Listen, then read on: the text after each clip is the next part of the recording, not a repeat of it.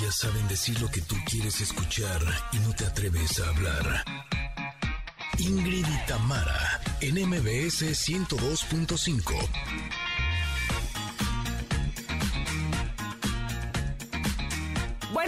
Connectors. ¿Cómo les va? Aquí estamos con ustedes, por supuesto. Qué gusto que ustedes con nosotras también. Hoy tendremos una gran conversación con la escritora Mónica Lavín.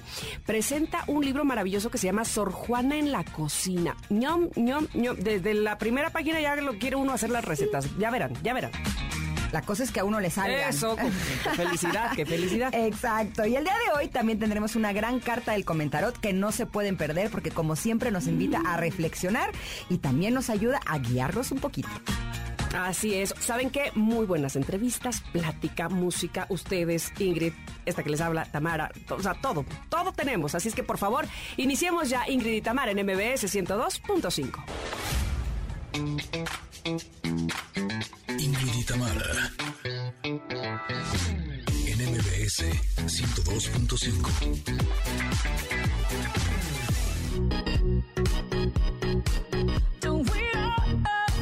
Familia, es un gusto que nos estén acompañando este día. Les hemos preparado, como siempre, un programa no solamente especial, sino variadito, con un poquito de todo. Ahora sí que estaremos estimulando cada uno de sus sentidos, desde el oído hasta el olfato, el, El gusto, ñami, ñami. No, bueno, ahora sí que será. Nos va a eh, faltar el tacto, ahí sí se las debemos, ¿no? Bueno, déjame pienso en un guapo.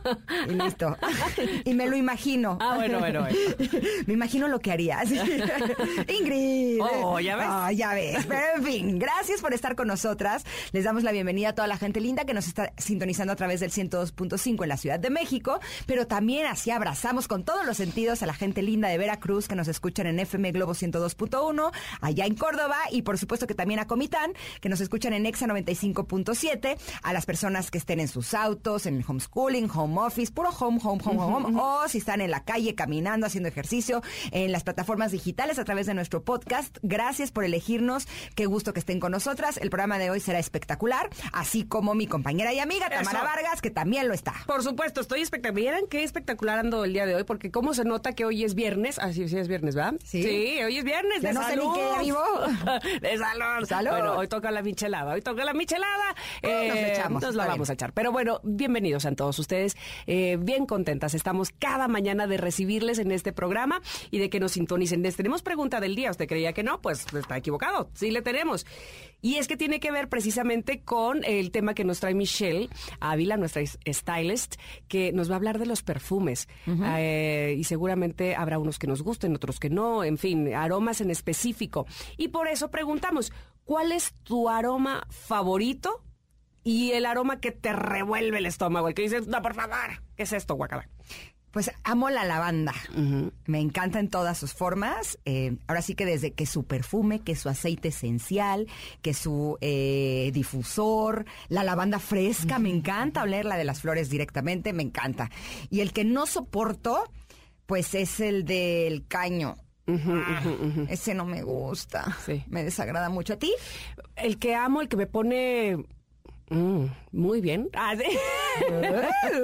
es el de la geosmina, ¿Qué es eso? el olor a tierra mojada. Así se le llama geosmina. Geosmina. Pero es que ese, ese, es que va con todo, ¿sabes? Es como el nubladito, pero la lluviecita, pero lo que desprende precisamente la tierra mojada, bueno, me pone... Qué cachonda. Como que, ¿qué, qué, qué- onda? ¿Dónde vamos? ¿Dónde se sigue la fiesta aquí? Bueno, algo así. Me encanta, me encanta. Pero además también, no, no me pone melancólica, sino como se me antoja oír musiquita, tacita de café. Me pone en un ambiente muy... Me encanta, me encanta la geosmina. Y el que no me gusta nada es el olor a choquilla, guácala. Es como... O a poscaguado. Es como... Ya sé, mil palabras porque se usa Andas rimbombante de no, ¿eh? igual, en mi tierra se usa. El olor a choquilla es como cuando no lavaron bien un vaso y te huele como que el- el- la esponja estaba sucia o no sé, como... Como a humedad. Ajá, como a huevo, no sé, una cosa así que... A humedad. A humedad. Y, cuando también, cuando se quitan ropa y... Y se queda sucia o, o húmeda, ajá, como a, pas- a poscaguada le llaman. Aposca, Mis aguada. palabras domingueras. Este sí, como como que dices esto guácala, no lo lavaron bien o Iu. se quedó ahí no sé, ese olor no me gusta nada matar el hielo, me baja eh, la pasión totalmente. A por muy geosmina que haya este en el ambiente, ese sí me lo quita, me lo corta, bye. Oye, pero además hasta el título, aposcaguada. O sea, aguada ni en el olor, ¿eh? No, no, aguada nunca, nunca, nunca, mente. Eh, nunca aguada, siempre, siempre como aguacate. Exacto. Así es que bueno, la cosa es que ustedes nos cuenten, nos digan por favor en la pregunta del día, ¿cuál es ese aroma que les encanta, mm, que les enamora, que les hace ah, volar y así irse como Don Gato y su pandilla? ¿Se acuerdan que se iba así tras el olorcito eh, flotando? ¿Cuál y cuál no? ¿Cuál, bueno, los mata? Bácala. en arroba Ingrid Tamara MBS, ahí estamos recibiendo sus respuestas como cada día. No me acuerdo del olor del gato y su pandilla. Eh, de Don Gato, que... No me acuerdo del diamante sin sal. que hacía Benito Modo que... Exacto, Es lo único que me acuerdo. Pero vivían en un basurero, ¿no? Sí, vivían en un barrio, exactamente, este, vivían en un barrio. había basureros. Y había botes de basura que era con el que salía Don Gato, tas, tas, tas, tas, tas, cuando había junta de gatos. Ah, ah ya ves. Y Cucho está bailando ya. Uy, yo me acuerdo de muchas cosas de Don Gato. Yo solo me acuerdo del diamante. Las Lolosla. En fin, esa era la pregunta. La pregunta era el olor, por favor, contéstenos. ¿Cómo desvariamos? Diría una amiga, tengo el, el síndrome de la matrushka.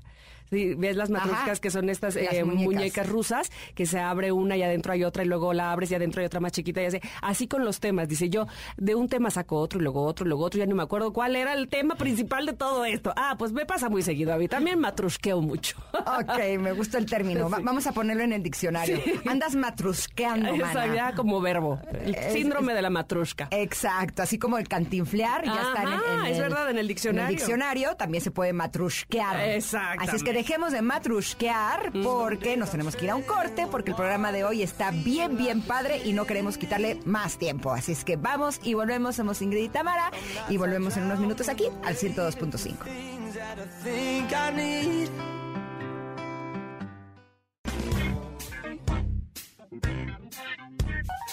Es momento de una pausa.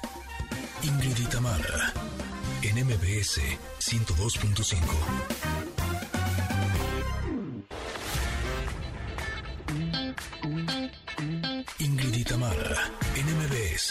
102.5. Continuamos.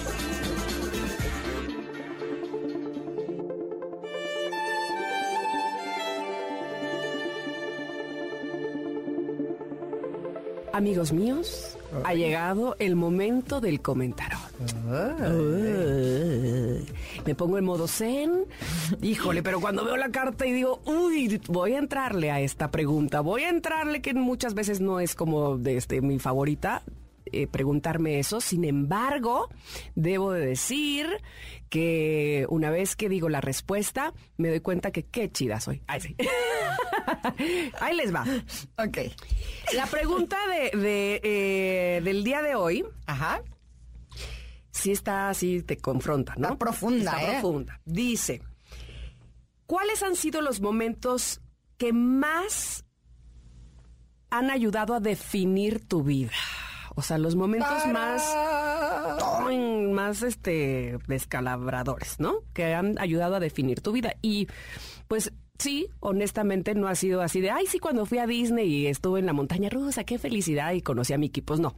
Han sido los momentos en donde más le he llorado, más me ha costado, donde me he revolcado, donde. y me ha salido costar. Pero me ha, costado salir, me ha salido costar, ¿eh? Me ha costado salir. Pero ahí, cuando, cuando profundizo en ellos, cuando los veo y cuando digo, mira dónde estoy ahora y mira dónde llegué después y mira lo que pasó. Fíjense, eh, yo les he platicado varias veces, creo yo que desde los 10 años eh, mi papá me recomendó llevar un diario. Hay diarios, por cierto, que están en casa de mis papás allá en Jalapa, donde ya no viven mis papás, pero ahí están esos diarios, vive mi hermano, y, y, de repente me encuentro mis escritos de yo de secundaria, de yo de prepa. Imagínate que me encontré hace poco uno, este, que decía que iba yo a salir con un niño que me encantaba, que era de Monterrey. Era Ernesto. ¿Neta?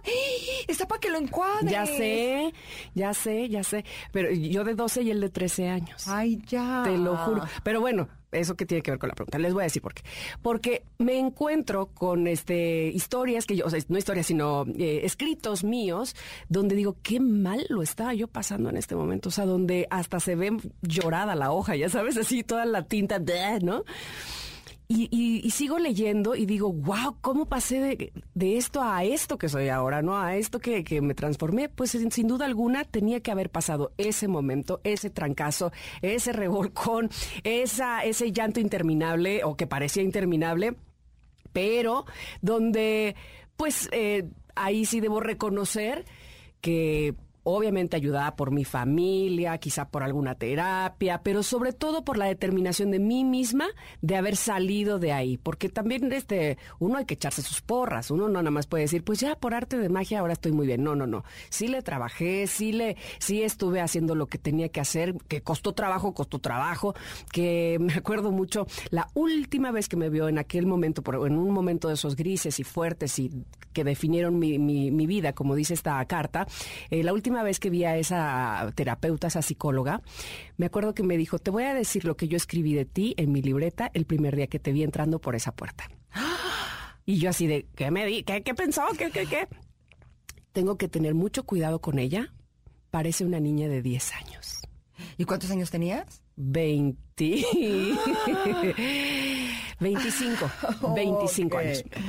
25 años y este acababa de fallecer mi papá y me acaba de eh, abandonar mi ex marido porque me costaba mucho trabajo decir que ella me dijo, esto lo que se y lo que te hizo se llama abandono. bueno, entonces había perdido como a los dos hombres más importantes de mi vida en ese momento. Entonces yo iba así como una una niñita. Este, y ver poco a poco cómo sobresalí eso, cómo eh, vamos, eh, volví a elegir eh, otra pareja para que fuera este, mi, esposo y, que es totalmente distinto. Me parece a mí que es otra manera de saber que aprendí muchas lecciones. Evidentemente me faltan muchas por aprender, pero trancazos en la vida que me modificaron a lo que soy el día de hoy. Sí, de repente me gusta, este, pues no, no flagelarme, pero sí reconocerlos y sobre todo reconocer y, y aplaudir lo bien que salí de ahí. Órale porque no estuvo fácil, man. No, pues no, nada, nada fácil. Y así todos, evidentemente tenemos esta parte de nuestra historia donde habría que reconocernos por qué y cómo salimos de esto. Muy bien, muy bien. ¿Y sí, ve? ¿A dónde te llevó? Sí. Qué oh, maravilla. Sí, sí. pues yo momentos que definieron mi vida, pues, ¿cuál de todos, Ya sé, ya sé. Está muy, así para dar y regalar, pero todos, ¿eh? Todos. Sí, todos hemos tenido eh, situaciones fuertes, difíciles, duras, pero te voy a decir que yo me voy a ir para otro lado. Vámonos para otro lado. Porque eh, cuando me pregunta o, me pregunta alguien quién soy o cómo me defino, evidentemente me defino como una mujer. Y el segundo adjetivo que me pongo es el de mamá. Eh, no solamente porque es el área de mi vida que más disfruto, ¿no? Sí me encantan mis actividades sola y demás, pero también me encanta ser mamá de mis tres hijos. Y si me pusiera a pensar qué momentos han definido mi vida, sin lugar a dudas son los nacimientos de mis tres hijos. ¡Qué maravilla! Porque finalmente son los que me convirtieron en mamá. Y si yo no fuera mamá, mi vida sí sería drástica y completamente distinta. ¿Cómo sería? ¿Quién sabe? Pero lo que sí sé es que tanto en el tiempo como en la energía, con mis prioridades, eh, siempre están mis hijos, ¿no? Siempre cuando voy a tomar una decisión de cualquier tipo, siempre es, ok, eh, esto está bueno, me, eh, me, funciona a mí, me sirve a mí, sí, ok. Y mis hijos, ¿no? Y si pasa e, esa... Ese filtro. Ese filtro de tres, porque es un filtro de uno. O sea, ya tuvo que pasar primero mi filtro y luego filtro de tres, que son mi, mis tres niños. Entonces ya eh, decido hacerlo o no hacerlo, o tomar esa decisión o no tomarla, ¿no? Momentos que te transforman, además. O sea, eh, eh, sí es algo muy peculiar que hables del nacimiento de tus hijos, porque sin duda alguna nos, nos transforma totalmente. O sea, dejas de ser la que fuiste apenas un, día antes. Sí, y sobre todo, por ejemplo, el nacimiento de mi primer hijo Emiliano, eh, yo estaba muy chavita, estaba en Garibaldi, y yo estaba viajando por el mundo, estaba de fiesta, o sea, estaba viviendo una vida de una chava. Y el hecho de que él naciera, o sea, sí cambió el rumbo de mi vida completamente, porque me, ahora sí que me tuve que hacer más responsable, más consciente, más tranquila, ¿no? Y sí, a partir de ese momento me acuerdo que el tiempo, por ejemplo, lo ocupaba en estar con él o en informarme cómo hacer un buen trabajo con él. Sí. Porque pues ya saben que soy intensa, ¿no? Entonces me tomaba que cursos, talleres, libros, ¿eh? porque lo que porque quería... como no traía instructivo este niño. Oye, sí, me vino chafa por eso. Tenía que venir el ave y sí, no traía. Entonces tuve que investigar eh, cómo demonios hacerle. Y finalmente creo que hoy por hoy eh, mis tres hijos sí son mis más grandes satisfacciones, son mis más grandes orgullos. Oye, dime una cosa, en, en, lo, en la acción, ¿qué era lo que más te ponía nerviosa de tener un bebé recién nacido? O sea, en, la, en el día a día, en la acción, ¿qué era lo que decías en mamá? ¿Cómo le voy a hacer con qué? ¿Sabes qué? Eh, ya, sabes que yo soy entrona.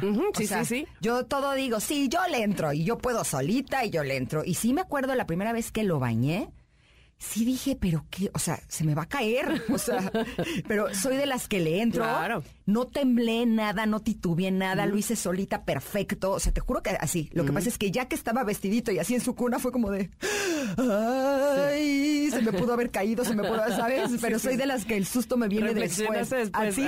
¿Sabes qué? Que yo pensaba, no tengo una idea de medicinas para bebés. Bueno, ni para mí, evidentemente, pero, o sea, que si se me enferma, o sea, como que era a lo mejor demasiado obvio, pues le hablas al pediatra, ¿no? Pero yo decía, por favor, que nunca le dé un catarro, no sé qué le, qué le daría, o sea, que, que ni tenía para, por así, por mi cabeza, palabras tan sencillas que ahora veo como paracetamol, por ejemplo. No, no, no tenía una idea de nada de medicinas. ¿Qué cosa? ¿Qué voy a hacer? Y pensaba, ¿sabes qué? Ay, qué afortunada Carla, una amiga, que su esposo es pediatra. o sea, digo yo, ajá. Y entonces que me voy a ir casando con profesiones distintas. Ay, oye, ahora con un electricista, porque, porque en mi casa necesita luz, o cómo. Ah, pues yo, yo me tendría que casar con un experto en tecnología, porque, ay, Dios mío, cómo lo necesito. Aviso, aviso. Aviso, experto en tecnología, se le abre la puerta más fácil que a cualquier otra área. Eres como los canadienses, andamos recibiendo mexicanos que sepan esto y esto y lo otro. Oye, pero ahorita que decías de medicinas, híjole, me acuerdo que una vez estaba Emiliano así chiquititito, así era un bebecititito, ¿no? Y de pronto su papá llega y me dice que tenía gripa, tos, no me acuerdo que estaba enfermo y que necesitaba eh, que lo inyectaran y me pregunta, ¿sabes inyectar? Y es de esas veces que en un instante yo tuve un pensamiento de media hora más o menos, ¿no? Eh, ¿Sabes? Eso es donde el, tiempo se colapsa de formas curiosas y empecé a pensar, no, no, no, no sé inyectar, pero si en algún momento tengo que inyectar a Emiliano, imagínate tener que inyectarlo con esas pompitas chiquititas a mi bebé y tú no sabes hacerlo. No, si vas a practicar, practica con su papá y entonces...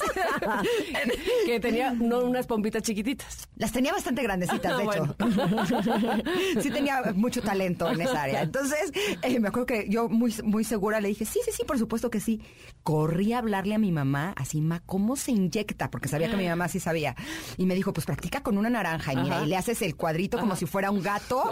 O sea, porque si le haces nada más entre cuatro, puede quedar muy al centro y duele más. Entonces, hazle mejor como un gato y es en el cuadrito del cuadrante de, afuera, de arriba. O sea, para que quede más hacia arriba y no duela. Y yo con la naranja escondida adentro, así en la cocina, inyectando la naranja para practicar, pedí más jeringas, ya sabes, hasta que esté listo. Así, seguí las instrucciones, no sé qué, se la pongo y cuando termino me dice, se nota que sí sabías inyectar, lo hiciste increíble, no me dolió nada. Y yo, claro, tengo muchísima práctica. Obvio no.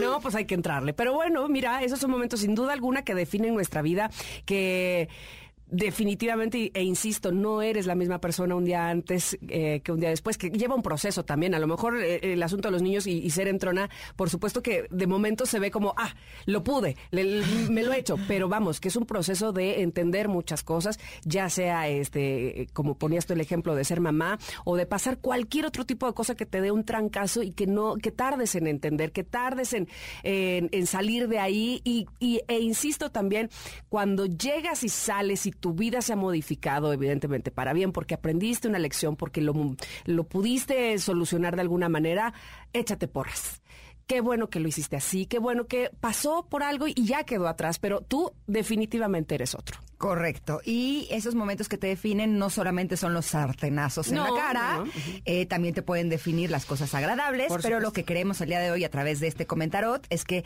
eh, todos ustedes connectors, así como lo hemos hecho nosotras, reflexionemos cuáles son aquellos momentos eh, que nos han ayudado a cambiar nuestra vida y que nos han convertido sobre todo en las personas que ahora somos. Exactamente. ya sabe que la pregunta está posteada, así como la cartita que viene muy linda, en arroba Ingrid Tamara MBS en nuestro Twitter para que ustedes nos contesten. Seríamos muy felices de recibir sus respuestas y de leerlas. Vámonos a un corte y regresamos con más. Hay más información aquí en el 102.5 de MBS. Volvemos.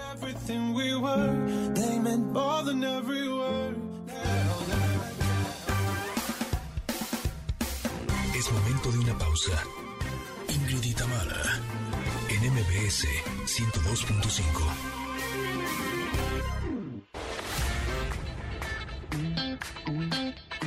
Ingrid y Tamara, en MBS 102.5. Continuamos. Let's get glam.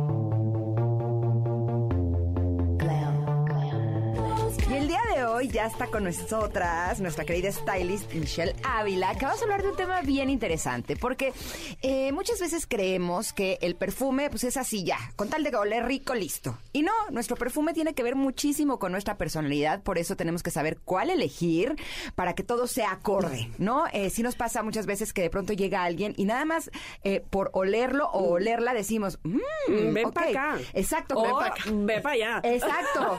Como que sí, muchas veces depende de si le abrimos la puerta o la cerramos. O si la cerramos en tu cara. Así, es que eh, vamos a hablar de ese tema tan importante. ¿Qué perfume debe uno de usar de acuerdo a nuestra personalidad? Bienvenida, Michelle. ¿Cómo Ay, estás? están, Tam? Ahora sí Ay, puedo dialogar. Sí, frente, frente a cara cara, frente. acaba de decir. Exactamente. No te voy a dar el portazo, sino la bienvenida. Eh, Sí, te di la Eso. bienvenida de porque desde que de llegó México. le dije, qué rico huele. Sí, amiga, te amo. Oye. Y fíjate, eso, lo que acabas de decir, lo acaban de, de percibir nuestros, nuestros oyentes. Ajá, ajá, ajá. Entonces, eh, o sea, en imagen, en, en imagen, os van a decir Mitch huele rico. Eso. y- Aunque no tenga yo convivencia con ellos, ¿ya sabes? Pues es que huele Que rico. eso sume, Claro, eso claro. suma Oye, siempre. pero te voy a decir una cosa. Cuando hace no tanto tiempo hicimos una pregunta del día de qué es lo que te daría para abajo de conocer a una pareja o de tener y casi todo el mundo, hombres y mujeres, decían que no huela bien. O sea, como el olor Sí, es tan sé. importante. No solo que huela limpio, que evidentemente es muy importante, pero además que huela rico. que huela rico. Que ni sature y que ni no huela, ¿no? Ni muy, muy, ni tan, tan, diríamos aquí en México. Pero les quiero contar, y van a decir, ¿por qué la imagen tiene que ver con perfume o con olor? Porque al final del día, eh, eh, nuestra imagen física es una imagen no verbal, ¿ok? Es algo que es, perce- es, este, percibido por los ojos. Entonces, eh, por, por alguno de los sentidos que nosotros tenemos que no sea el, el verbal, ¿ok? Y el, el aroma es percibido por la nariz, nariz, ¿ok? Exactamente. Entonces, al final del día, lo que nosotros solemos se vuelve una emoción también, al igual que el color, al igual eh, que lo que nosotros podemos percibir visualmente. ¿Cuántas veces creo que nos ha pasado? Digo, a mí sí me ha pasado dos veces, así que las tengo súper claritas, eh, que de repente, eh, o sea, pasa alguien y huele a tu ex. Híjole, es que sabes que yo ¿No? tenía un ex que olía tan rico Ajá. y yo creo que lo que más me gustaba de él era el olor, ¿no? de veras. ¿Y no sea, se te suma la panza? O pero sea, como decir que, emoción. o sea, me acuerdo o- que se acercaba a mí y nada más de olerlo era de, claro que sí, papacito, lo que quieras. Así. Y ya corté con él porque el- Y me al compré final esa botella. solo me gustaba eso. No, y tiempo después Así pasa, ¿eh? sí llegó una persona y olía igual y era de, ¡Ah! Dios mío, o sea, Sí. como que eran sentimientos encontrados porque era de Sí. sí, papacito, pero después ya, ¿sabes? O sea, me, me- me causaba co- eh, o sea, conflicto. confusión, Ajá, sí. Conflicto. Pero al final del día crea una emoción. Sí, O, totalmente. o sea, no es de que lo extrañes o algo así, pero creas como, como vivencias eh, de, de- del pasado con él. No, No, no, es de que, ay, sí. lo quisiera tener, pero es así como, ay, qué bonito. O, ah, o sea, quiero un baño, ya sabes. Todo eso crea una, eh, una emoción o que llegues a la casa de tu abuelita y llegues a otra casa o a un restaurante y digas, me, me huele a la casa de mi abuelita. Claro, claro. ¿No? Y Te eso también transporta. te transporta, te crea emociones, Sí. vivencias y muchas imágenes. Entonces, ¿Sabes qué me pasó una vez? Sí. Yo saben que yo soy distraída y de mala memoria. Entonces una vez... Me confundí, me a confundir, abuelita. No.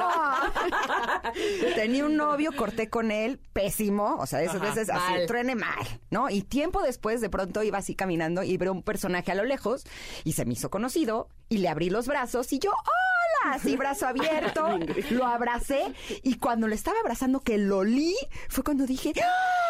¡Hiciste cuate! ¡Huye! no corre". puede ser. Así. O sea, de- visualmente Así. tenías una percepción, Como lo que visualmente y, tenía- y acordaste. Tenía buenos recuerdos visualmente, porque estaba bombón, así. Pero ya que lo estaba Visualmente dije, estaba abrazable. Exacto. Exacto. Ya que lo abracé dije, no, ah, huye, no, qué de, horror. bye. Bye. O sea, llegó el olor directamente a la mente y al, al recuerdo. Así. Y eso pasa con nosotros. Imagínense qué tan importante podemos crear nosotros ante los demás una, una imagen positiva o una imagen negativa.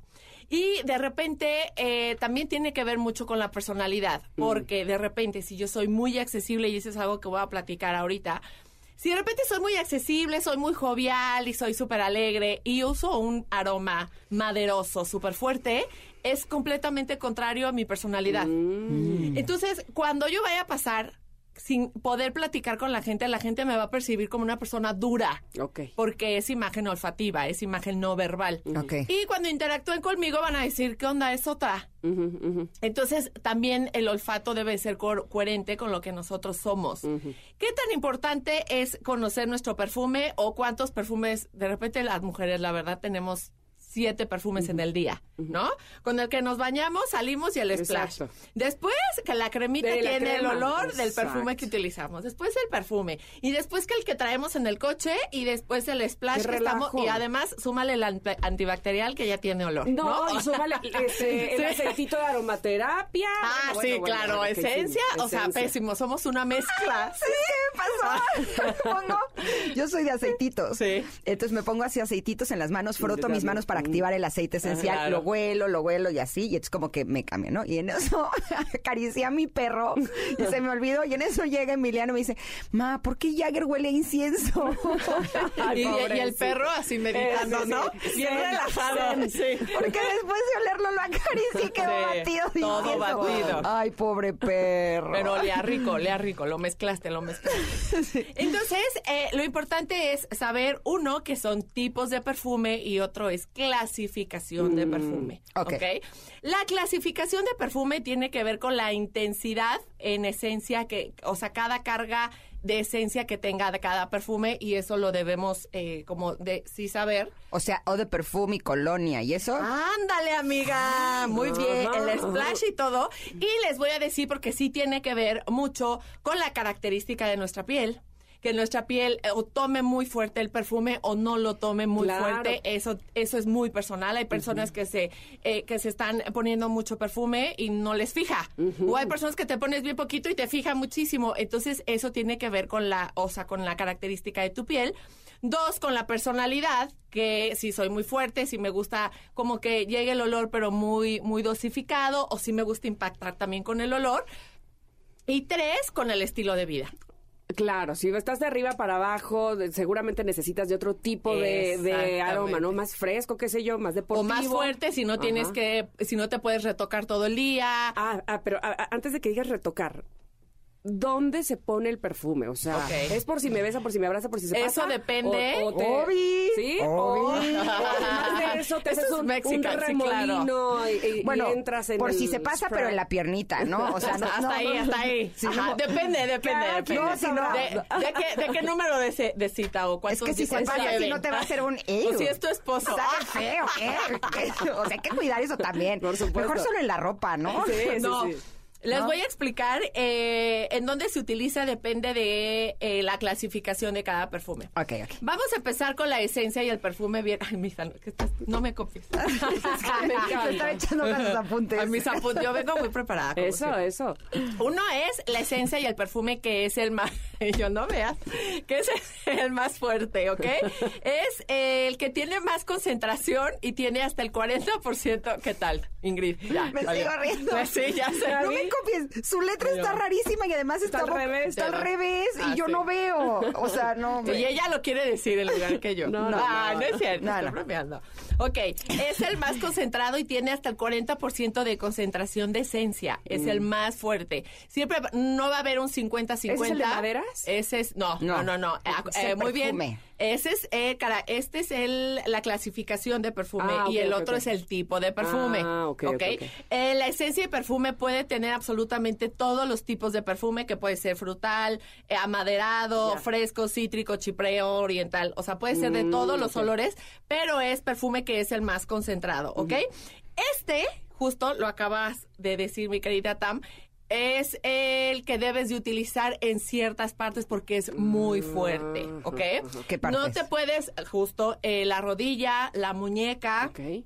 El codo y la parte del cuello. Ok. Ajá, y eso es porque ahí, eh, o sea, pulsa, tenemos mucha pulsación y siempre va a estar trabajando la esencia y puede estar soltando, como un difusor Claro, de- humano. despidiendo, qué Ahora, bonito. como un difusor humano, A ver, si ya nos vamos a poner cachondonas. A ver, Ay, ya. amiga, Ay, ya. bueno, yo, amiga, O ¿no sea, sabía? Lo, lo ponemos en la ropa o lo ponemos en la piel, porque si te da besito en el cuello también sabe, No, ¿no? no, no, no. Este, este que es el no, más fuerte es en la piel. Porque, ajá, este tiene una duración de aproximadamente, o sea, de, de 10 a 12 horas, ¿ok? Ok. En la piel. Si es en la ropa, te va a durar todo el día y puedes llegar a saturar olfativamente. hablando. Claro. ¿Me explico? O sea, por eso debe de ser, son los que, y son las botellitas que vienen en chiquitito, son las más caras porque tienen una esencia mucho más concentrada, te van a durar muchísimo más, te pueden llegar a durar la mitad de tu vida, literal, es una buena inversión y eh, son visualmente la mayoría, también hay que ser muy visuales en los envases porque son los que tienen mayor concentración de, color. ok. Ajá. Oye, y ahora estoy pensando, si tú, por ejemplo, ese, ese que dura tanto, que es tan fuerte, Sí. lo pones en un abrigo que no se va a ir después de que lo uses a la tintorería, ahí va a estar guardado. Ahí Te lo vuelves a poner cuando ya traías otro perfume y ese sigue oliendo al fuertísimo, como que es una mezcla, ¿no? se vuelve a mezclar, por eso ese no va en la ropa. Entre menos carga es de esencia tenga, más lo puedes utilizar en la ropa porque va a durar menos. Su durabilidad es menos por la mezcla que tiene con el alcohol. ya. ¿Ok? El perfume, amiga. Ok, entonces este sí va en muñecas, rodillas, cuello, eh, para que esté desprendiendo la esencia todo el día, pero en la piel te metes a bañar. Y, y de hecho son Nunca me personas, he puesto en mi vida perfume en las rodillas. pe- pero en la... Ah, sí. y es una gran idea. Es una gran idea. Extraordinaria. Sí, imagínate así. Ya me vi. sí. Ah, así. Lo visualicé. Ahora mismo. Lo decreto. Ya me vi y se va a poner padrísimo. Padrísimo. Muy bien, amiga. Esa es- Eso. Esa es la actitud, amiga. Muy bien, muy bien. Oye, anda, anda muy energética. No, bueno, ya la percibí. Oigan, y después sigue el de Perfume, Ajá. ¿ok? Que tiene un, ahí está ya bajo la concentración, tiene de un 15 a un 20% de concentración de esencia y tiene una eh, mezcla que de casi el 90% de alcohol. Ok. O sea que ya bajó muchísimo, pero es el Sí. que le sigue Ajá. de perfume, perfume Ajá. o una esencia, ¿ok? Y este dura hasta 6 o 8 horas en la piel. Este ya lo puedes poner en el pelo. En el pelo con alcohol, ¿no se te hace feo Yo el pelo? amo ponerme perfume Sí, en el y pelo. además es como el que te entras Ajá, o sea, sí, ya sabes. Al free, a, a- a la brisa. así, free, Exacto, al y es lo último, no así, porque Y tienes sabes el pelo qué? impresionante, o sea que sí te creo. Sí, sí, sí. y es que sabes que cuando tienes pelo abundante o te gusta mm, peinarlo abundante, cuando te saludan, lo que saludan es el pelo Ajá, o el cabello. O sea, no te saludan a ti, huelen acá. Ajá. Entonces imagínate que huela feo, pues aunque la No, ropa huela no, rico no. acá, pues, o sea, todo tiene que ser parte de la Sí, imagen. me huele a champú. A champú, exacto. ok, y No sigue. eres tan distraída que ahora el champú de perro agradecido te lo pusiste Te lo pusiste y no, qué y entonces ya- ¿Sabes algo? Me hablas al Y tanteo. ya quedan oliendo a incienso, todo al revés. Exactamente, está al revés, exacto. se Perfumando el cambiaron. pelo del perro. o sea. no, muy mal. Bueno. Y ahora sigue el EO de toilet, que es el agua de tocador, Ajá. que ya tiene el 7% de concentración, ¿ok? Que ya son eh, muchas esencias al final del día aromáticas, ya está muy degradado, ¿ok? Y este tiene duración de 5 horas, o sea, ya está bajando. Tiene, empiecen a checar ustedes, eh, mis queridas glamers, que también deben de decir, ah, este es más mi personalidad porque no me gusta oler tanto, no me gusta saturar o a mí sí me gusta impactar con el olfato. Todo se lo estoy explicando porque cuando ustedes vayan a comprar, también es parte de Personal Shopper, que vayan a comprar su perfume, que vean exactamente qué, en qué categoría está. Ok. ¿Ok? En esencia perfume, E de perfume, E de toilet, E de collage o splash. Oye, a ver, yo quiero como tú. Ajá. ¿Qué te pusiste hoy? Hoy ¿Y en dónde? fue eh, ¿En las E de rodillas? las rodillas. Así. ¿Qué te echaste Y hoy pelo. y cómo? Ajá. Y pelo, Exacto, exactamente. yo quiero así como tú. ¿Cómo Hoy me eché en E de perfume. O sea, que no es esencia a mí y te voy a decir O sea, ¿el algo. del medio? El de que sigue de perfume. Ajá, ajá. Sí, porque yo padezco de migraña. Ajá, exacto. Eso también tiene mucho que ver. Sí, sí, sí, sí, sí. Y eh, si es una esencia muy fuerte y la persona está a mi lado, me va a causar el olor que sea, maderoso, lo que sea, pero si es muy fuerte, me va a causar migraña y migraña me dura tres días. Te decía que yo tengo una amiga así que no, no, no soporta mucho los olores y me daba mucha risa porque este decía, empezaba. Ay, alguien se puso perfume de señora intrigosa. Y yo, ¿cómo es que señora intrigosa? ¿Cómo huele una señora intrigosa? ¿Cómo huele? Así, y te dice, así. Huele. Ok, pregunta dos. ¿El Ajá. tuyo es de spray? Sí. Ah, ok. ¿Cuántos sprayzazos te pusiste y en dónde? Eh, me eché, mm, eh, me eché como cuatro en, en la cabeza, o sea, en el cabello. Sí. Con razón yo no huelo tanto. Ay, yo tampoco. Me Sí, me estoy mesurando mucho. en el Sí, cabello, sí, sí. sí. O sea, cuatro hacia arriba. Ajá, hacia arriba, ¿Así? ajá, y eh, del, o sea, como de la rodilla para arriba. Ok. O sea, no me pongo en la en rodilla, las rodillas? pero le hago así, o sea, como empiezo de abajo hacia arriba y sí me pongo adelante y atrás. Yo no soy, fíjate, de las personas, yo no soy esa mujer. Así, así escuché, ¿no? De las personas que, echa- ¿verdad que sí escuché así? Como que echa así y se mete. Ah, no. Ah, te digo, es que yo veo muchos Yo que no hacen soy así así. y se meten como un baño No, ajá, de- de exacto. la brisa, a ver, a ver, que me llegue la brisita. Sí, se mete la brisa, así que me caiga. No, no, yo soy de, a ver, échame, porque... Ah, ajá, así. Sí, muy bien. Lo Me encantaría. Tamara y Ay, sigue. Tamara. Lo No, tienes que volver a hacer para hago, subirlo en historia. Muy Es que bien, muy sí, bien. Yo no sé, este, tampoco no soy de esas porque siento que yo no sé a dónde se fue el perfume. Entonces, per- Exacto. persigo lo que no veo. A ver, vamos a hacerlo de una vez. Mira, y yo- lo van a ver en mis personas- historias. Ajá, hay personas que le hacen así al perfume, o sea. Sprayzazo enfrente. Sprayzazo y luego. o sea, como que. Eso. Ay, hasta la pose. ¿qué Oye, es que ese sprayzazo enfrente es para estas cosas que son para cuando se te acerca alguien que no quieres. ¿ya sabes? Exacto, De gas pimienta, o no sé cómo se llama eso. exacto, exactamente. Así, hay gente que lo echa así como el gas pimienta y luego se mete en la se olla. mete. Eso no, eso porque no. te va. Depende, o sea, hay personas que de repente sí, o sea, no les gusta oler demasiado y se ponen muy poquito. Sí, ya, ajá. Oye, y dime una cosa, ¿en total cuántos fueron? ¿Cuatro? Cuatro en la cabeza y me eché como cuatro más. Dos Ay, no adelante manches, y dos atrás. te sí. acabas el perfume en Sí, dos sí me los días. acabo bien rápido, la verdad. Ay, pero olía, olía riquísimo. Olía riquísimo, sí. Ay, y nos saturé. No. Por el, porque es per- perfume, eh, de perfume y es como floraloso. Si Ajá, fuera ajá. maderado, yo había dicho, ya Sí, estarían sí. todas mareadas. Sí. Yo ahorita ya no. Amaderado me siento como que es más para un señor de edad. No, o- eh, son como para señoras con carácter. Ah, no, o sea, como no de intrigosas. como no intrigosas. Sí, como como de personalidad muy fuerte. Ah, ok, ok. Y eh, es ahí va la parte de la personalidad que son de personalidades muy fuertes, les gusta ser autoritarias y les gusta imponer. Imponer de que ya llegué y Como hasta Margaret Thatcher. Como, ajá. O sea, de ya llegué y pum, entonces hasta el olor dices, ¿qué onda? Me impacto. Ok, Oye. eh, es que nos están diciendo que vamos a corte. Y regresamos con eso, ¿no? Exacto. Así para que nos diga cítricos, florales, maderosos. Exacto, ya, personalidad. Exacto. ¿Y cuál nos va a nosotros? Exacto. Para A mí me va el que trae ella. Ese y la cantidad. Ese me cae muy bien. Volvemos pronto Te amo. aquí a Ingrid y Tamara del MBS 102.5. Aquí estamos. Es momento de una pausa. Ingrid y Tamara, en MBS 102.5.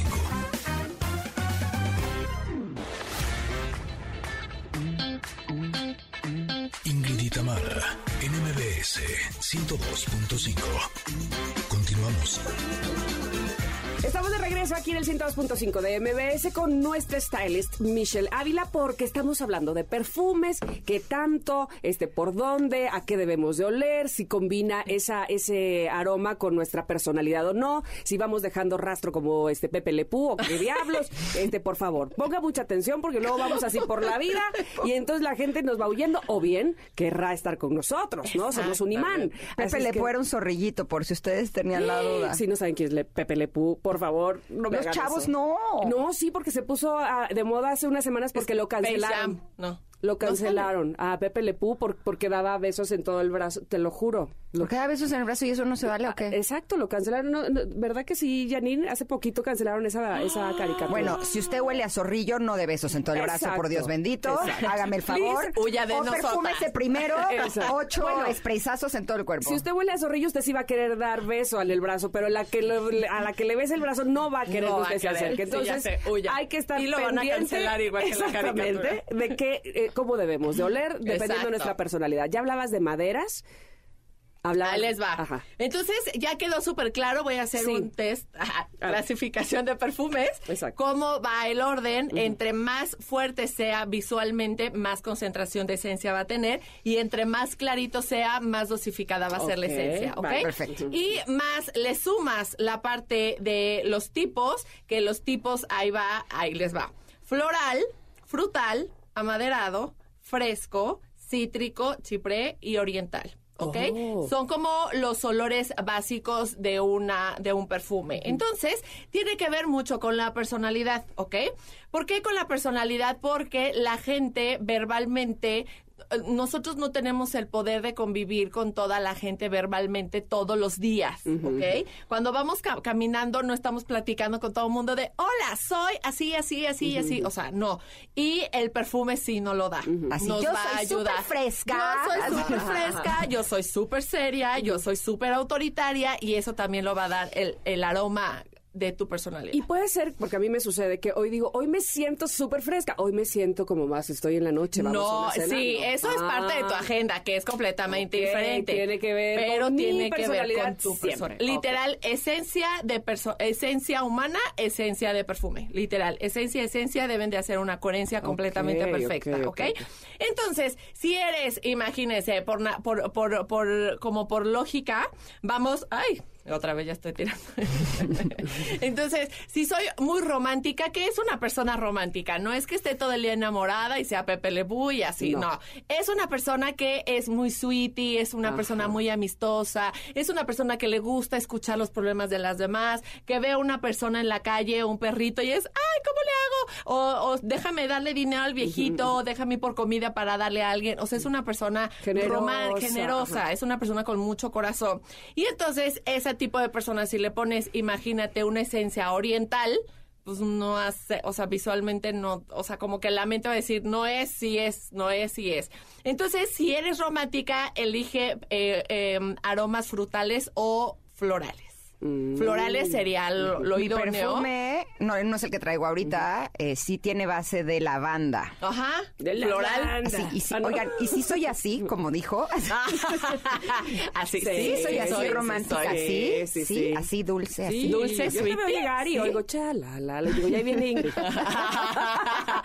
Llega la melodía antes que Exacto, tú. exacto, exacto, sí. Muy bien. Ok, si eres deportista, imagínense, si eres muy deportista, si eres una persona muy aventurada, pues no vas a utilizar el floral, porque es todo lo contrario a ti. O sea, el floral es como, ay, lo bonito. Y el cítrico, si es como más aventurado, más enérgico, más creativo. Son para personas muy creativas que les gusta estar zigzagueando por toda la ciudad, investigando, buscando, ¿no?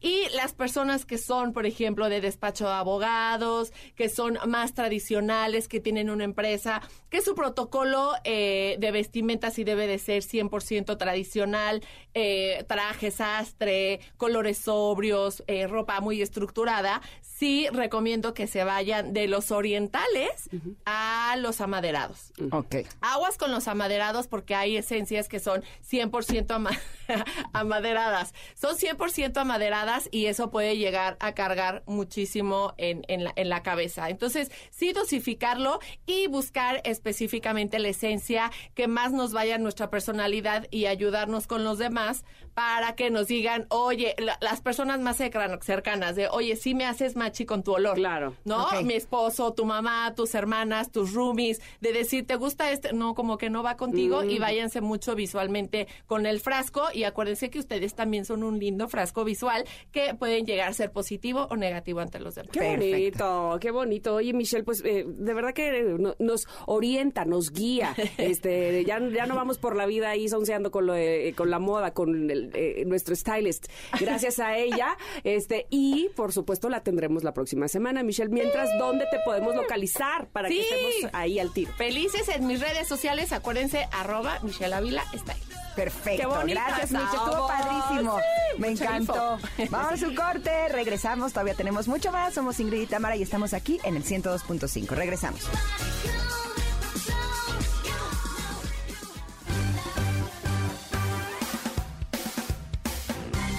De una pausa.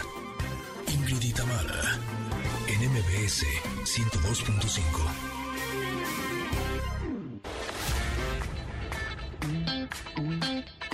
Ingrid y en MBS 102.5. Continuamos. Whispers, en la primera hora nos acompañó Michelle Ávila. Oiga, nos habló sobre cómo usar el perfume. La clasificación de perfume tiene que ver con la intensidad en esencia que, o sea, cada carga de esencia que tenga de cada perfume y eso lo debemos eh, como de sí saber. Estuvo buenísimo. Y en unos momentos, la gran escritora Mónica Lavín nos eh, presentará su libro Sor Juana Inés de la Cruz y la cocina virreinal. Bueno, es una verdadera chulada. Está padrísima la plática, ya la verán. Ingrid Tamara. En MBS 102.5.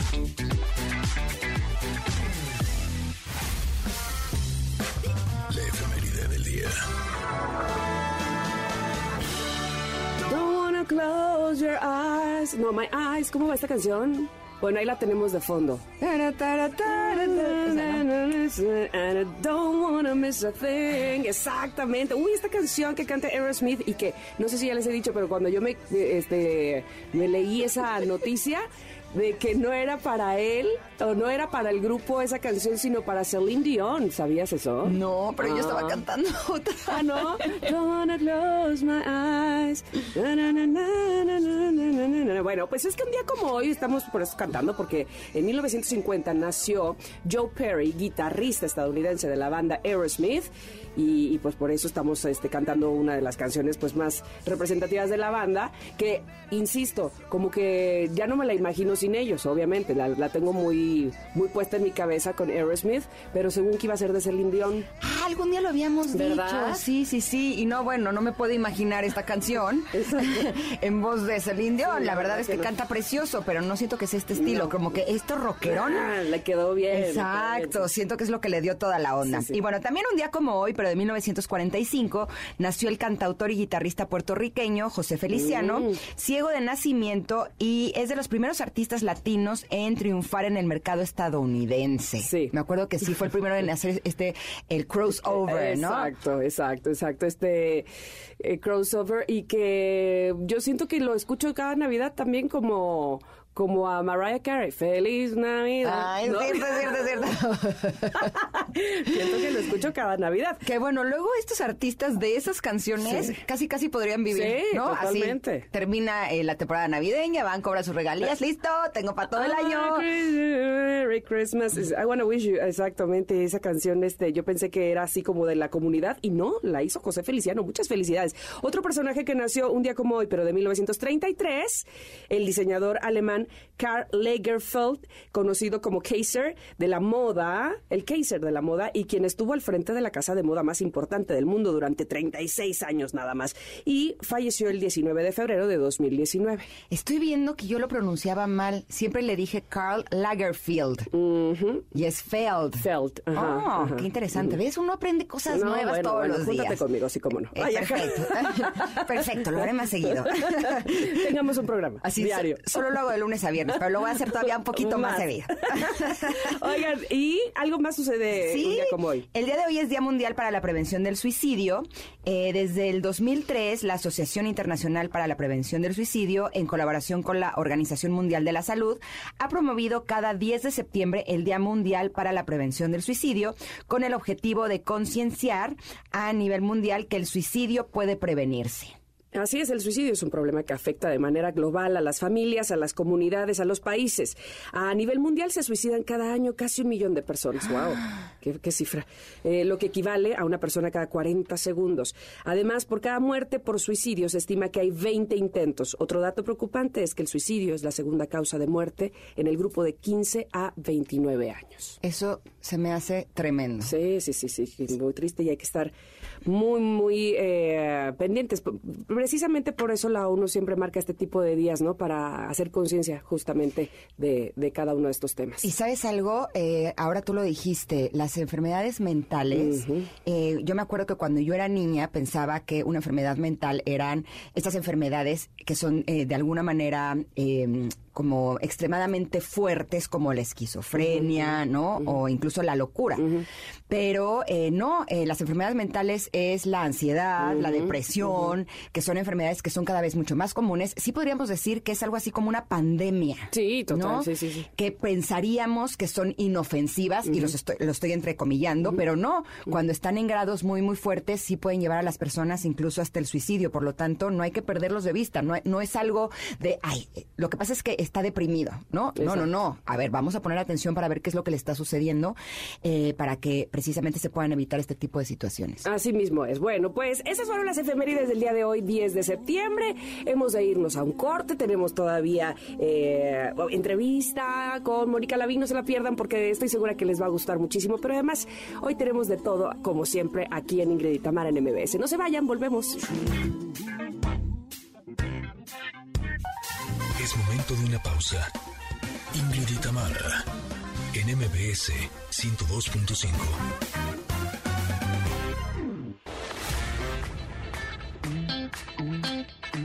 Ingrid y en MBS 102.5. Continuamos.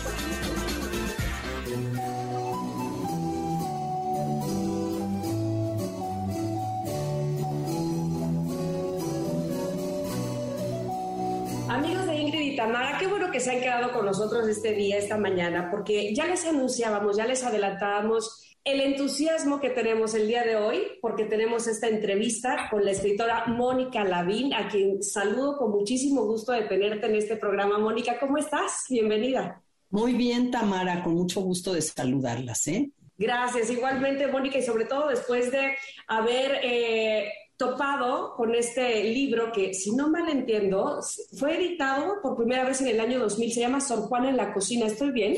Sí, fíjate que sí, es un libro que nació para una colección de Clio, que eran libros ilustrados, y que ha tenido diferentes momentos y que me lo siguen pidiendo.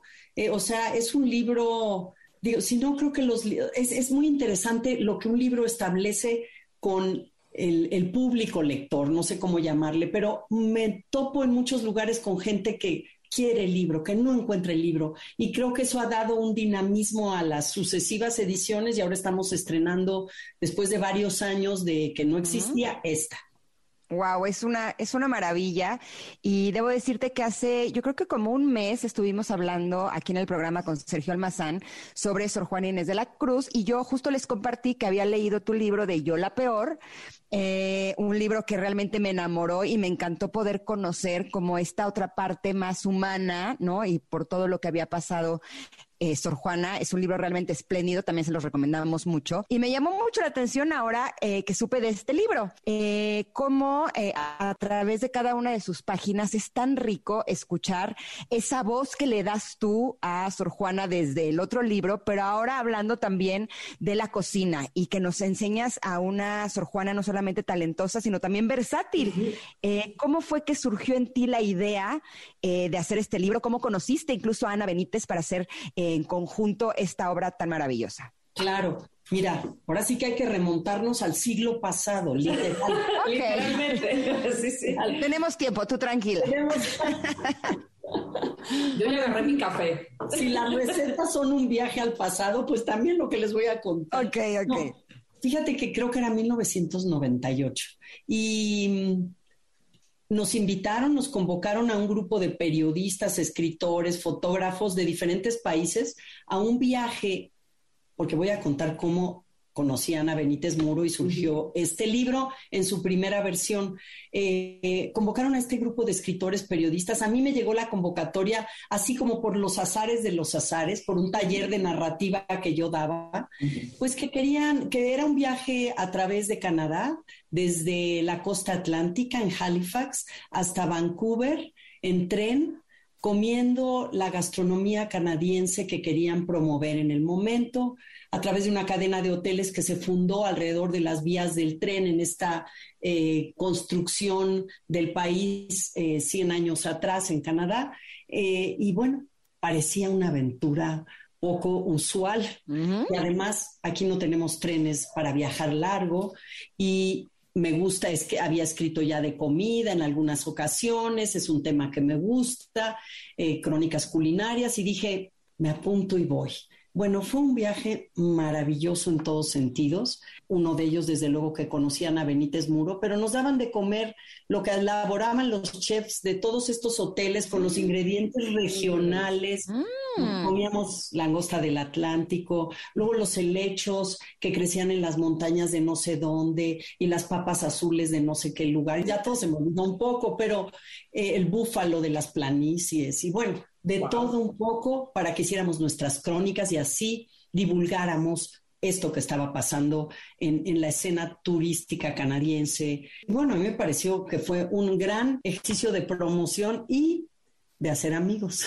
Siempre lo más importante es hacer amigos en la vida, los afectos, realmente eso es lo que, real, lo que va sucediendo. Y ahí conocí a Ana Benítez Muros, éramos cuatro mexicanos, Ana y yo nos hicimos muy amigas y Ahí me enteré que era editora de una colección de cocina virreinal para Clio, eh, que tenía un restaurante con otras personas.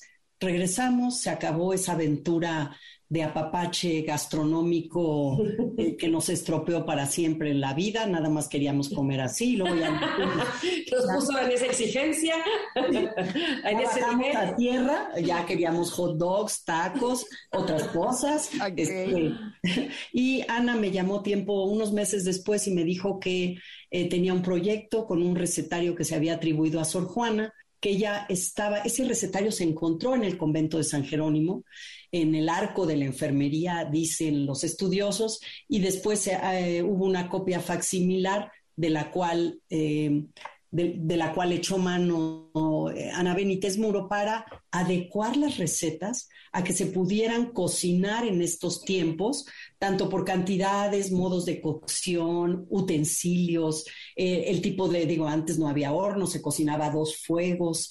Eh, ella tenía que hacer posible que esos platillos no fueran piezas, o sea, que el recetario no fuera una curiosidad de museo, sino un instructivo vivo para poder no solo fantasear con los platillos, sino comérselos, probarlos, entrar en los sabores de un siglo. Y a mí me invitó, así me dijo, necesito eh, que alguien que haga el ensayo, que acompañe este recetario. ¿No te interesa? Primero yo me aterré porque pensé, Sor Juana cocinando, no, no, no, no la podía relacionar porque eso nos pasa, ¿no? Claro. Luego dije, pues le entro.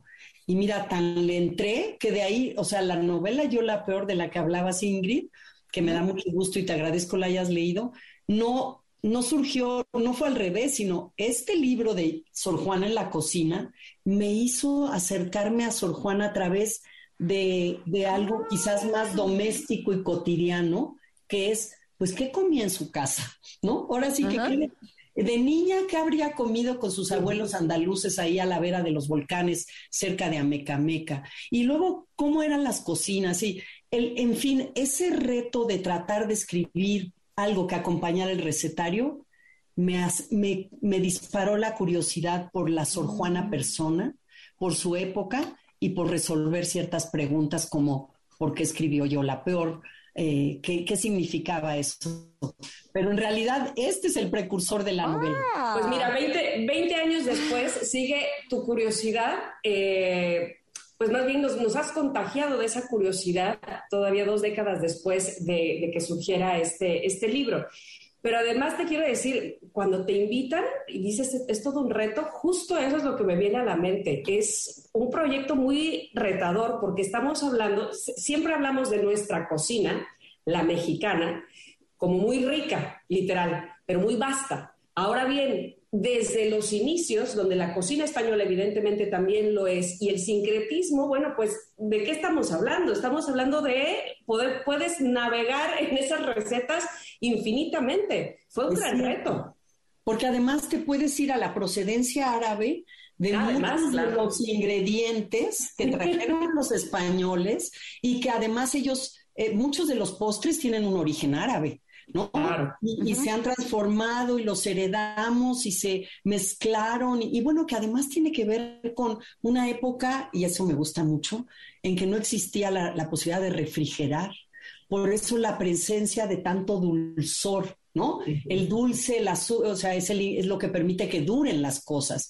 Por eso eh, la colonia es una época de postres, de, de, de una suculencia eh, que va más hacia, hacia el dulzor que hacia lo salado, porque lo salado sí podía ser efímero, pero lo dulce lo podías guardar y regalar. Y los conventos tenían que tener este intercambio que además me parece muy poético, ¿no? O sea, yo regalo lo, lo que hacemos aquí en este convento, ¿no? No en cualquiera, en San Jerónimo o las Clarisas en Puebla o el Santa, o sea, cada convento iba haciendo su propio, su propia especialidad que le daba, lo colocaba en el mapa de lo que después sería la golosina regional mexicana, ¿no?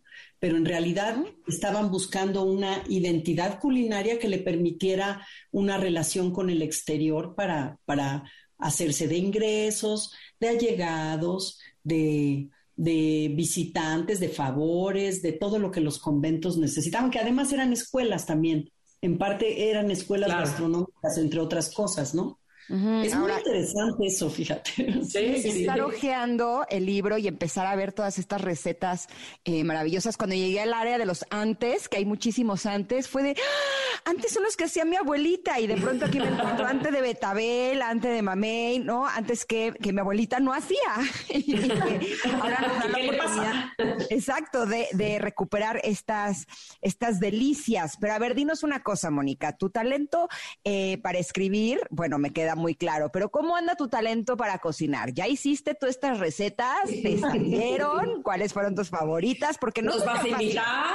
O sea, hay algunas que sí dije, ah, caray, creo que mis, mis, eh, mis conocimientos culinarios no dan para tanto, pero hay otras que dije, no, en esta sí, es, sí le puedo entrar y por suerte para los antes, ahí sí puedo. Pues yo, yo como tú. Confieso que yo como tú, porque Ana Benítez, pues claro que hizo todas. Y yo probé varias, como el turco de maíz cacahuacintle, cosas más elaboradas. No, no saben qué. Digo, yo creo que sí me quiero animar a hacerlo. Nada más que tengo que tener un espíritu de. No, porque además te dice cuánto tiempo vas a tardar. O sea, no, no te, no, sí es cierto que te No vas te a engaña. tardar ese tiempo, no te engaña. Pero dicen hora y media, o sea, Hora y media, para que no salga, no, por eso quiero ver. Sí. Estamos acostumbrados es últimamente a la inmediatez. ¿Qué es esto? no quieres que no te salga, no quieres fracasar en, en- en- ah, porque además lo vas a hacer para convidar, no vas a hacer un plato de este tamaño para ti solo. Entonces, como que es una cocina, como viene de los conventos, es una cocina para, para mesas grandes, para feste para, para otros, para compartir. Y quizás ese es el temor. Yo sí he hecho varios de los salados, eh, las, ¿cómo se llaman? Pollas portuguesas, muy fáciles y muy ricas. El jigote de gallina también. El clémole de Oaxaca. Les prometo que sí lo hice. Me tardé, me tardé, Wow. porque además lleva una tortilla que quemas, lleva hojas de aguacate. No, no saben qué riquísimo es. Sí lo hice. Y es de las de hora y media, ¿eh? O sea que, Exacto. que sí le das a la cocina. ¿eh? respetos. Invité gente, eso sí, invité gente. Los buñuelos es lo que no me animo. La jericaya ya lo hice. Em, los antes quiero hacer el de betabel. Yo Nada más no los hecho porque ya sé que es una cantidad de azúcar que hay que compartir como con un regimiento para, Mira, yo te puedo no decir que- pasarte comiendo el ante tres días, ¿no? Puedes contar con nosotras para conejillos de indias. y nos invitas, pero felices de la vida. Mónica, tenemos que hacer un corte breve, rápido y volver contigo, por supuesto. Así es que por favor te pido que nos esperes mientras eso sucede. A ustedes también, connectors que nos escuchan, quédense con nosotras. Volvemos con Mónica Levin en un momento, después del corte aquí en el 102.5.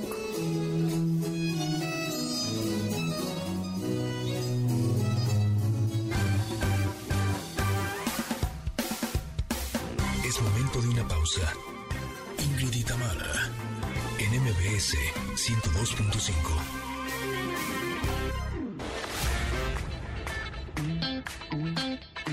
Ingrid y Tamara, en MBS 102.5. Continuamos.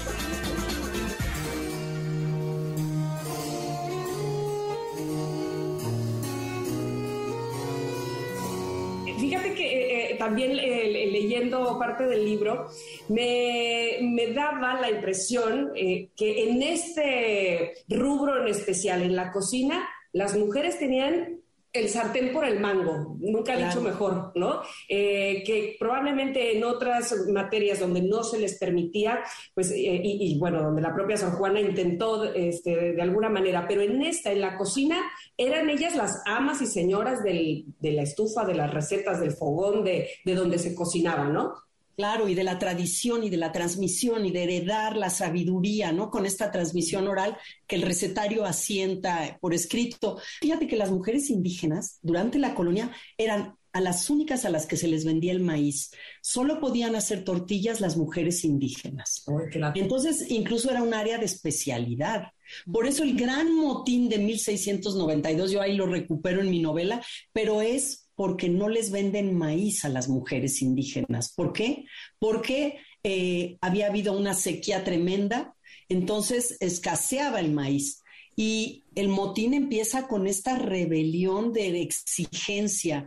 Eh, pues además, el motor de la cocina mexicana sigue siendo el maíz, ¿no? Mestizaje, no sé qué, pero el maíz es central. Y bueno, tan era central que sí era territorio exclusivo de las mujeres indígenas. Y eso me parece muy, muy interesante. Y yo creo que ahí en ese espacio de la cocina, de experimentación y todo, también confluían, imagínense, la, la herencia de cada una, o sea, no la herencia, sino el contexto del cual venía cada una de las mujeres que integraban ese coro de cocineras, digamos. O sea, eh, ¿de dónde venían? ¿Qué sabían? ¿Qué aportaban? Era, era realmente una eh, creación colectiva, ¿no? este, el convento invitaba, a, pero sí, eran las mujeres las que tenían la sartén por el mango. Y yo creo que ahí se experimentaban, se, sí había recetarios europeos, algunos ya, y seguramente los traían, los consultaban, veían cosas, pero, pero yo creo que era a base también de qué ingredientes habían llegado, qué tenemos a mano, de una imaginación propuesta y sapiencia, ¿no? De para mezclar, para mezclar lo, europeo y lo americano. Sí, y también para esto que es tan específico y que creo que ya en la cocina de estos tiempos, bueno, los que estudian para chef, desde luego, pero esto del punto de, ¿no? El punto de listón y el hilo de no sé qué, el punto de almíbar, o sea, todo era, este, muy preciso y muy, muy, eh, con nombres em, que, que, a mí me gustan mucho porque son como imágenes poéticas, ¿no? Incluso los platillos tienen unos nombres sensacionales. Sí, sí, sí, eso me, llamó mucho la atención porque desde que empecé con la primera receta fue de, ¿y esto qué será?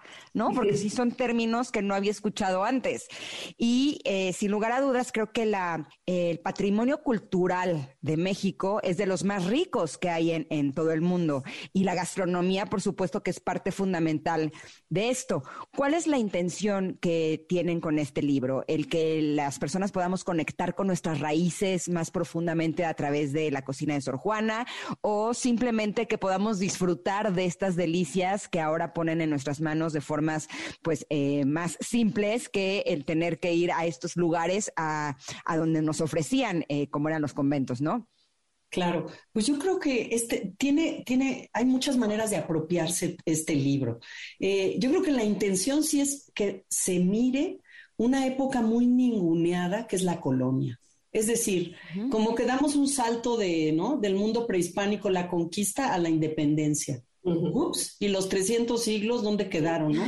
Donde se estaba construyendo realmente la, identidad mexicana, eh, el mestizaje que, que, nos da una expresión y que esto que decías tú, digo, por algo es patrimonio de la UNESCO la cocina mexicana, es esta riqueza de de mestizajes, procedencias y también nuestra biodiversidad territorial y regional y étnica. Y bueno, tenemos todo para, para, un, para, para esta diversísima y riquísima cocina.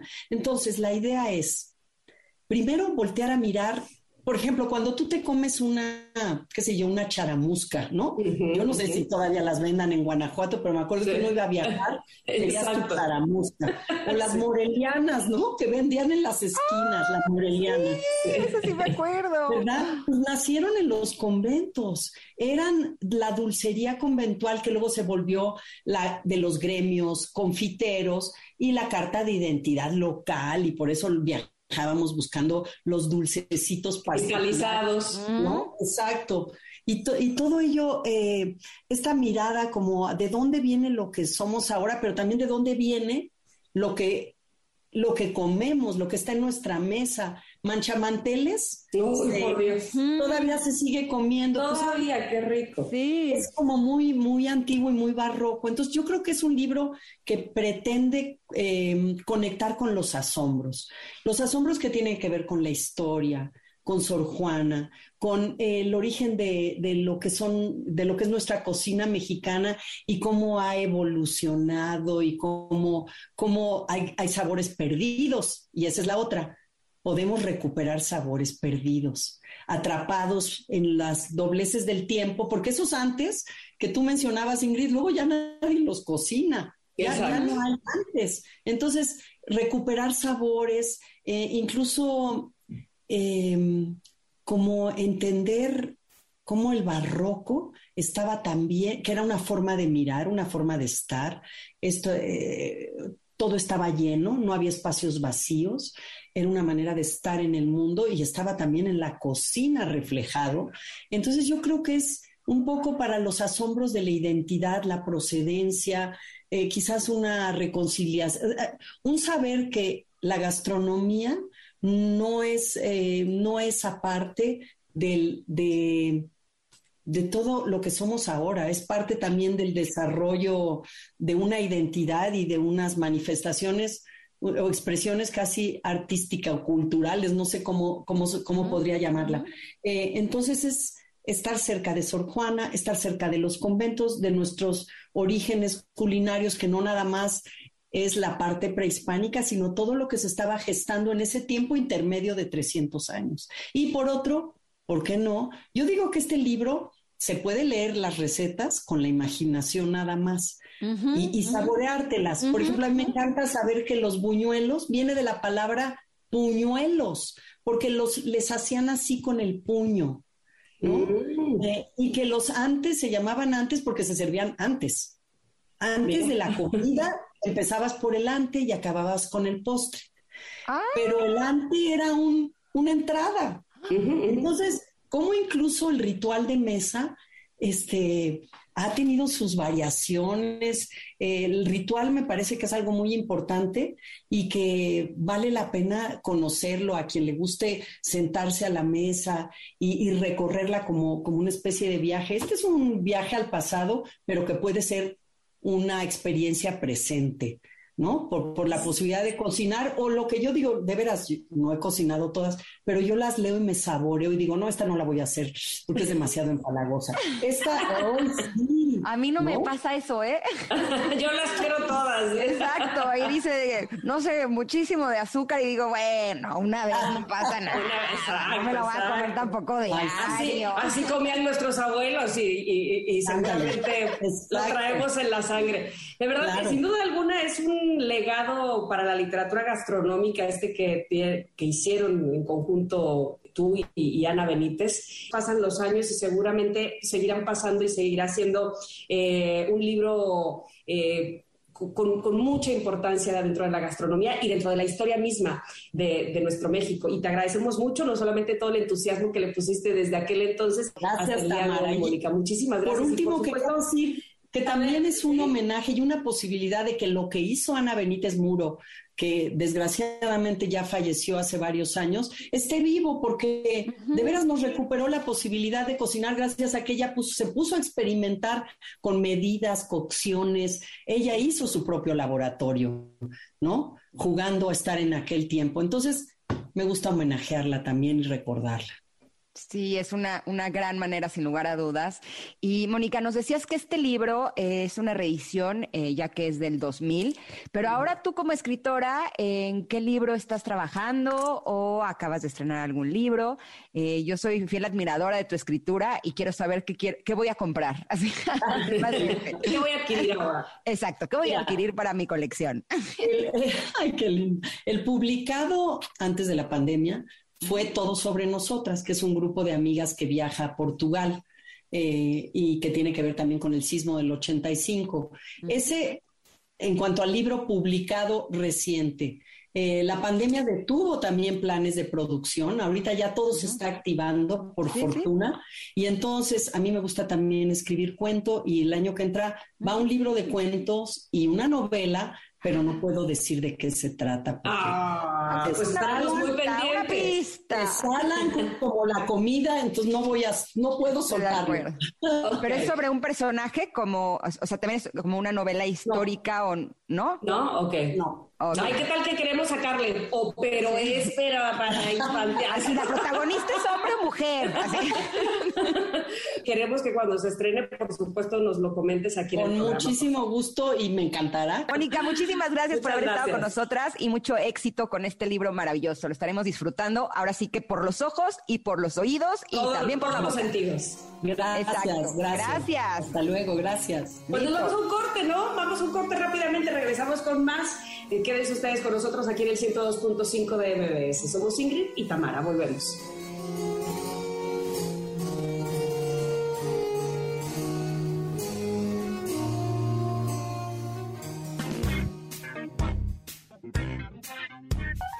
Es momento de una pausa.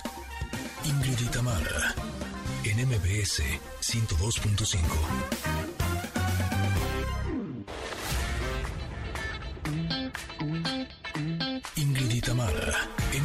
MBS 102.5.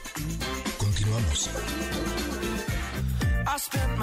Bueno, pues se ha terminado el tiempo el día de hoy. Ya saben que nos ha dado siempre, como siempre, desde hace, ay, ya puedo decir, desde hace más de un año. Ay, desde hace más de un año.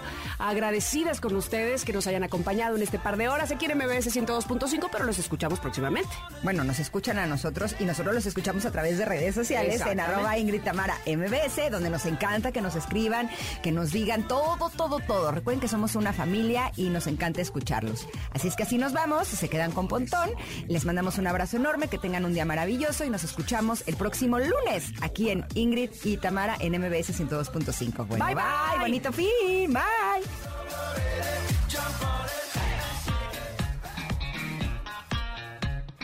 Ingrid y Tamara te esperan en la siguiente emisión.